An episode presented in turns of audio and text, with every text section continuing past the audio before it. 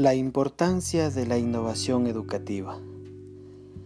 La tecnología ha ido avanzando de manera significativa y por ende las actualizaciones pedagógicas no son la excepción debido a las diferentes innovaciones educativas que se han ido dando o transformando dentro de la sociedad en todas las partes del mundo.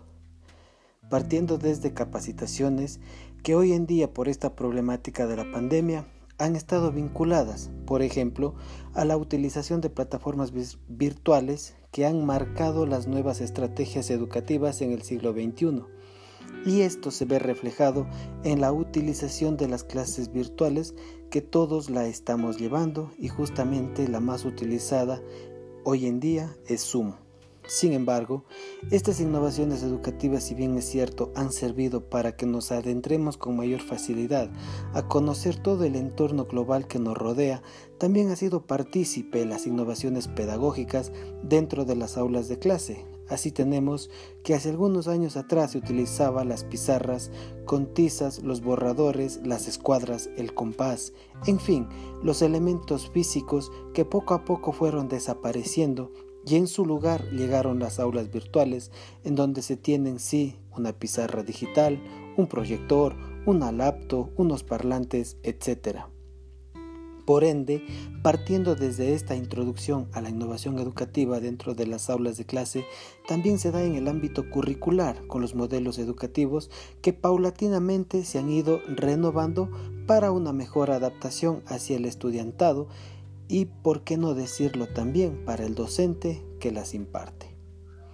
La innovación está fundamentada sobre el aprendizaje en cuanto éste se encuentra ligado a la acción transformadora del mundo. Tiene un profundo sentido de cambio, pues produce unas características que no se dan por generación espontánea. Estas deben ser organizadas y planificadas para que el espacio de innovación-aprendizaje logre sus impactos en los múltiples ámbitos de la sociedad. UNESCO 2016. Partiendo desde este punto de análisis, nos podemos dar cuenta que la UNESCO hace hincapié justamente a todas las estrategias pedagógicas, ya sea en métodos de enseñanza, recursos didácticos, los mismos que deben de estar de acorde a la transmisión de sus contenidos, para que su recepción, en este caso por los estudiantes, esté de cierta manera ligada a las diferentes realidades sociales, culturales, políticas e incluso religiosas en el cual el estudiante se está desarrollando. Para esto es necesario ir adentrándonos en modelos de innovación que hemos visto y analizado durante el desarrollo de las clases, en donde se ha visto varios modelos de innovación educativa.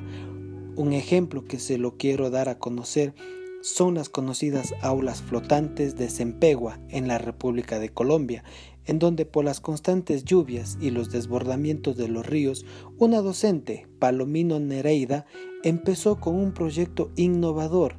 que, para, que era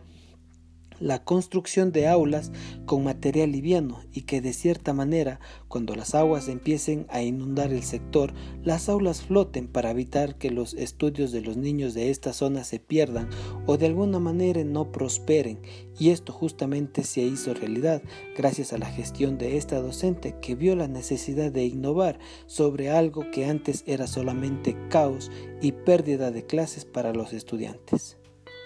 Sin duda que al momento de hablar de innovación debemos tomar en cuenta también la forma o la manera de innovar en la enseñanza, de impartir los conocimientos como ya lo dijo en su reflexión de los autores Martínez e Ibarra. La innovación en la formación pedagógica es un ciclo continuo que apunta hacia la virtud del docente, quien percibe la necesidad existente del cambio como una construcción que se gesta en la educación. Martínez Dorado e Ibarra Aguilar 2017.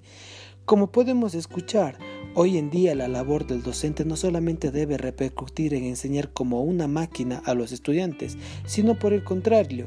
ayudarles a ser personas reflexivas y con criterios que de alguna manera argumenten sus respuestas o formas de pensar y no solamente a quedarse encerrado como una cápsula con los conocimientos y sin producir nada. Por eso es de vital importancia la reutilización de todos los recursos pedagógicos y virtuales para la enseñanza de calidad, como lo que hoy en día se está desarrollando con las clases invertidas, en donde no solamente el docente llega a enseñar de forma teórica, sino más bien a compartir conocimientos y vivencias que sin duda alguna retroalimentan de mejor manera la forma de enseñanza-aprendizaje. Finalmente, Acotar que dentro de los métodos de enseñanza se debe tomar en cuenta ciertas pautas para hacer que los estudiantes y sus formas de aprendizaje sean mucho más significativas.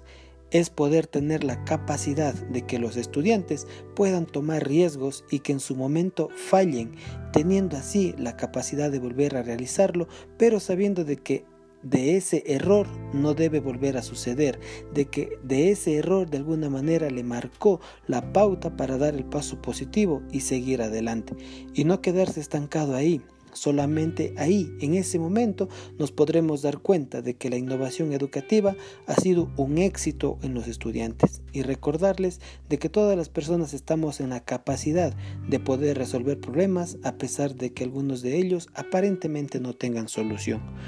Muchas gracias y a revalorar y reaceptar que estamos en un mundo que constantemente se está innovando y nosotros como docentes no debemos quedarnos atrás, sino estar a la par con todas las posibilidades que hoy en día se presentan. Por tanto, al momento de innovar es necesario tener la capacidad de adaptarnos al entorno en el cual vivimos y utilizar los medios posibles para que nuestra enseñanza sea de calidad y esté de acorde a las necesidades requeridas por quienes vamos a educar.